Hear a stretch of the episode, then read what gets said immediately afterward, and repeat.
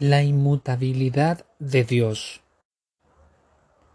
Sermón predicado en la mañana del domingo 7 de enero de 1855 por Charles Adams Spurgeon en la capilla de New Park Street, Londres. Porque yo Jehová no cambio, por esto hijos de Jacob no habéis sido consumidos. Malaquías 3, versículo 6. Alguien ha dicho que el estudio apropiado de la humanidad es el hombre. Yo no voy a oponerme a esa idea, pero creo que es igualmente cierto que el estudio apropiado de los elegidos de Dios es el propio Dios. El estudio apropiado del cristiano es la deidad, la ciencia más elevada, la especulación más sutil, la filosofía más poderosa que pueden jamás atraer la atención de un hijo de Dios es el hombre, la naturaleza, la persona, la obra, los hechos y la existencia de ese grandioso Dios a quien el cristiano llama Padre. En la contemplación de la divinidad hay algo extraordinariamente beneficioso para la mente, es un tema tan amplio que todos nuestros pensamientos se pierden en su inmensidad, tan profundo que nuestro orgullo se ahoga en su infinitud. Nosotros podemos abarcar y enfrentar otros temas, en ellos sentimos una especie de autosatisfacción y proseguimos con nuestro camino pensando, he aquí, yo soy sabio. Pero cuando nos aproximamos a esta ciencia de las ciencias y encontramos que nuestra plomada no puede medir su profundidad y que nuestro ojo de águila no puede ver su altura, nos alejamos, pensando que el hombre vano quisiera ser sabio, pero que es como un burrito salvaje, entonces exclama solemnemente Yo soy de ayer y no sé nada ningún tema de contemplación tendrá a humillar a la mente en mayor medida que los pensamientos de Dios. Nos veremos obligados a decir y a sentir, gran Dios, cuán infinito eres tú, y nosotros solo somos como unos gusanos sin valor. Pero si el tema humilla la mente, también la expande, Aquel que piensa en Dios con frecuencia tendrá una mente más grande que el hombre que simplemente camina con pesadez alrededor de este globo estrecho. Quizás se trate de un biólogo que hace alarde de su habilidad para hacer la disección de un escarabajo, estudiar la anatomía de una mosca o clasificar los insectos y los animales en grupos que tienen nombres casi imposibles de pronunciar. Puede ser un geólogo capaz de disertar sobre el magneterio y el plisosaurio y todos los demás tipos de animales que se han extinguido. Él puede pensar que independientemente de cuál sea su ciencia, su mente se ve enomblecida y engrandecida. Me atrevo a decir que es así. Pero después de todo, el estudio más excelente para ensanchar el alma es la ciencia de Cristo y Cristo crucificado y el conocimiento de la deidad en la gloriosa Trinidad. Nada hay que pueda desarrollar tanto el intelecto, nada hay que engrandezca tanto el alma del hombre como la investigación devoto, sincera y continuada del grandioso tema de la deidad. Y mientras anima y ensancha, este tema es eminentemente consolador. Oh, en la contemplación de Cristo hay un ungüento para cada herida, en la meditación sobre el Padre hay descanso para cada aflicción, y en la influencia del Espíritu Santo hay un bálsamo para cada llaga. ¿Quieres librarte de tus penas? ¿Quieres ahogar tus preocupaciones? Entonces ve y lánzate a lo más profundo del mar de la deidad. Piérdete en su inmensidad. y saldrás de allí como cuando te levantas de un lecho de descanso, renovado y lleno de vigor. No conozco nada que pueda consolar tanto el alma, que calma las crecientes olas de dolor y tristeza, que hable de tanta paz a los vientos de las pruebas como una devota reflexión sobre el tema de la deidad. Invito a todos a considerar este tema esta mañana. Les voy a presentar una sola perspectiva y es la inmutabilidad del glorioso Jehová. Porque yo, dice el texto Jehová, porque yo Jehová no cambio, por esto hijos de Jacob no habéis sido consumidos. Tenemos tres puntos sobre los que vamos a reflexionar. Primero que nada, un Dios que no cambia. En segundo lugar, las personas que se benefician de este glorioso atributo, los hijos de Jacob. Y en tercer lugar, el beneficio que obtienen, no habéis sido consumidos. Vamos a tratar ahora estos puntos. Primero, tenemos ante nosotros la doctrina de la inmutabilidad de Dios, porque yo, Jehová, no cambio. Voy a tratar de explicar, o más bien de ampliar el pensamiento, y luego presentar unos pocos argumentos para demostrar su verdad. Para ofrecerles una exposición de mi texto, primero voy a decirles que Dios es Jehová y que Él no cambia en su esencia. No podemos decir que es la deidad. No sabemos qué sustancia es que llamamos Dios. Es una existencia, él es un ser, pero no sabemos qué es eso. Sin embargo, cualquier cosa que eso sea, nosotros la llamamos su esencia, y esa esencia nunca cambia. La sustancia de las cosas mortales siempre está cambiando. Las montañas cubiertas de coronas blancas de nieve se deshacen a sus viejas tiendas durante el verano, en ríos que se deslizan por sus costados, mientras que la nube de tormentas les da una nueva corona. El océano con sus poderosas corrientes pierde agua cuando los rayos del sol besan las olas que disuelven en una espuma que se eleva al cielo, y aun el propio sol requiere del combustible fresco de la mano del infinito todopoderoso para alimentar su horno ardiente. Todas las criaturas cambian. El hombre, especialmente en relación a su cuerpo, siempre está experimentando una revolución.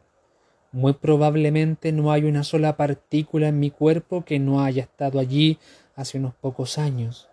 Esta estructura ha sido desgastada por la actividad, sus átomos eliminados por la fricción, partículas frescas de materia se han acumulado constantemente en mi cuerpo y así ha sido renovado. Su sustancia ha cambiado. Este mundo está hecho de un material que siempre está discurriendo como un arroyo. Unas gotas están huyendo mientras otras están persiguiendo, manteniendo siempre lleno el arroyo, pero siempre cambiando en cuanto a sus elementos. Pero Dios es perpetuamente el mismo, no está hecho de ninguna sustancia o material, sino que es puro en espíritu, un espíritu esencial, etéreo y por tanto Él es inmutable.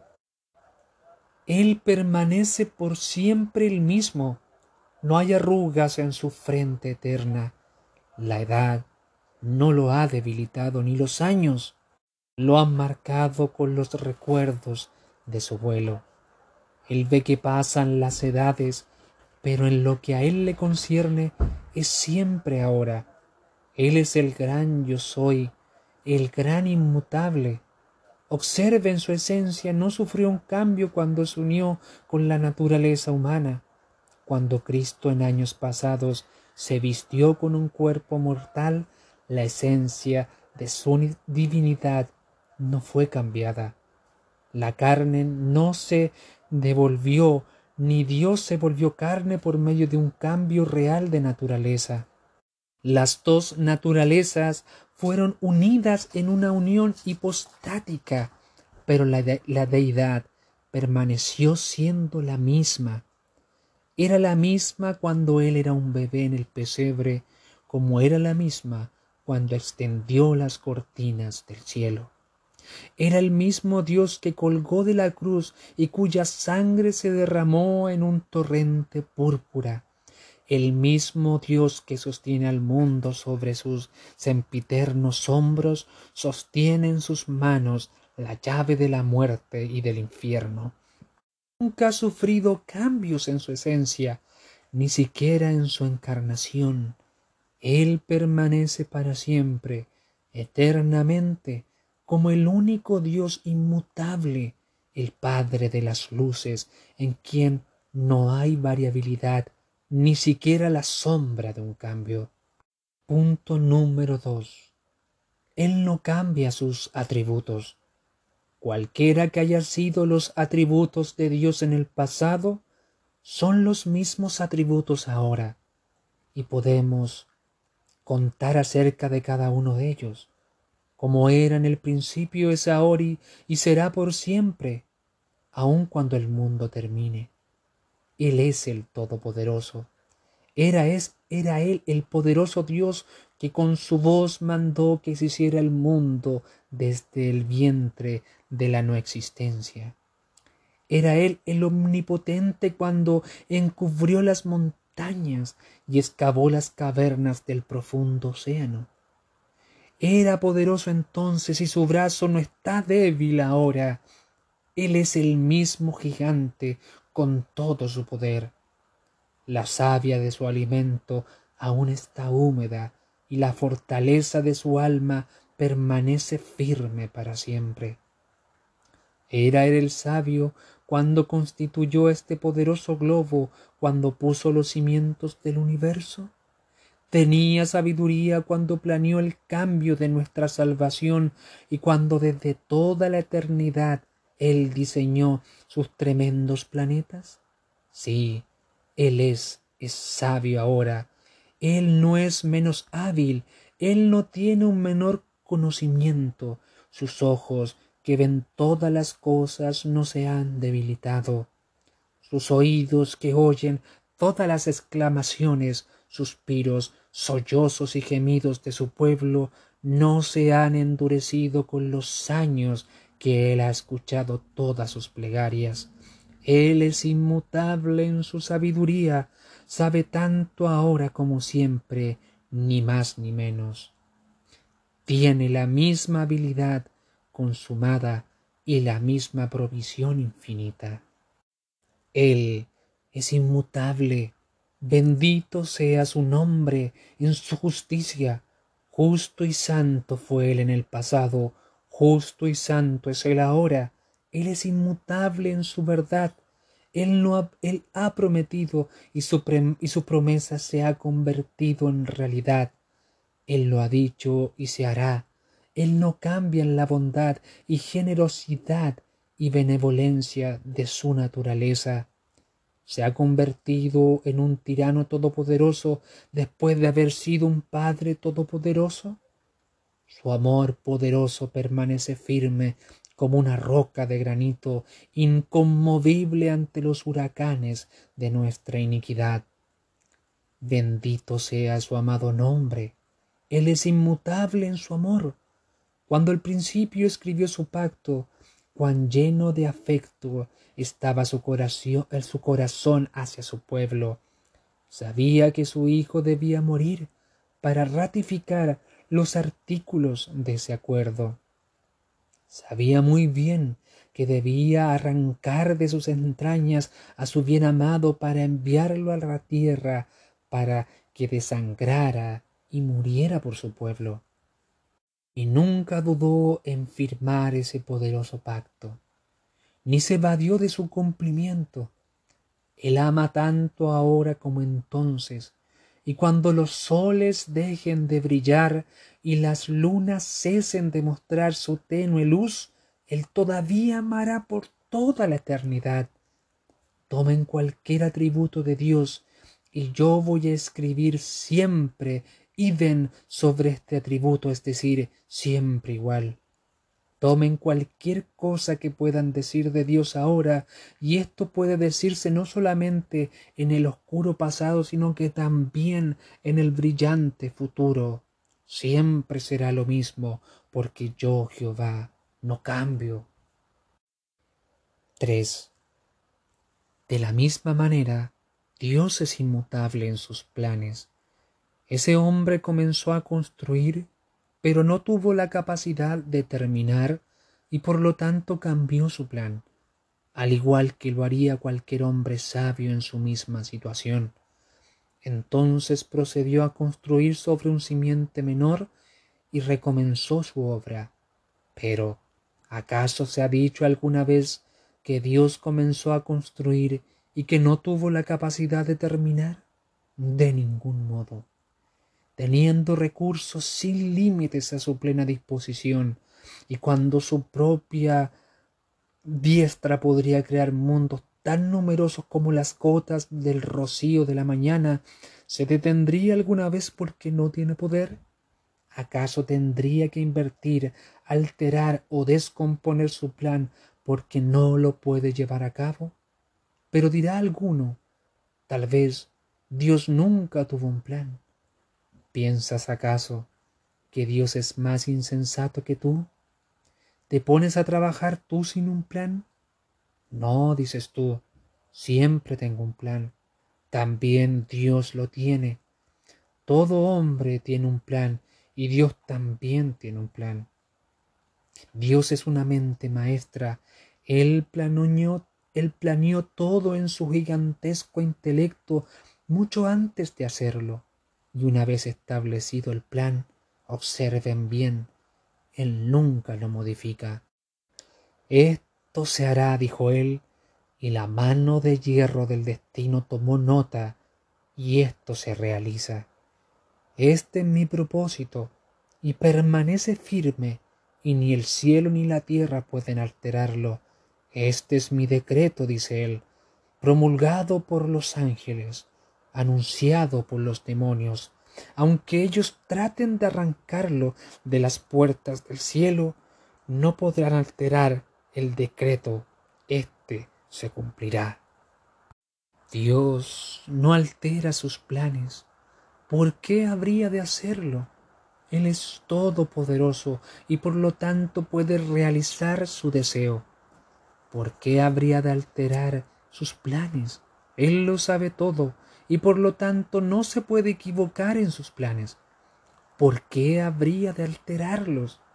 Él es Dios eterno y por lo tanto no puede morir antes que su plan se lleve a cabo. ¿Por qué habría de cambiar ustedes, átomos de existencia sin ningún valor, cosas efímeras de un día, ustedes insectos que se arrastran sobre la hoja del laurel de la existencia, ustedes pueden cambiar sus planes, pero él nunca, nunca, nunca cambia los suyos, puesto que él me ha dicho que su plan es salvarme, por eso yo soy salvo, mi nombre va en la palma de su mano, la eternidad no podrá borrarlo, impreso en su corazón permanece hasta hoy y con la marca de la gracia indelable. Dios no cambia, Él no cambia, Él permanece y Él ha decidido salvarme.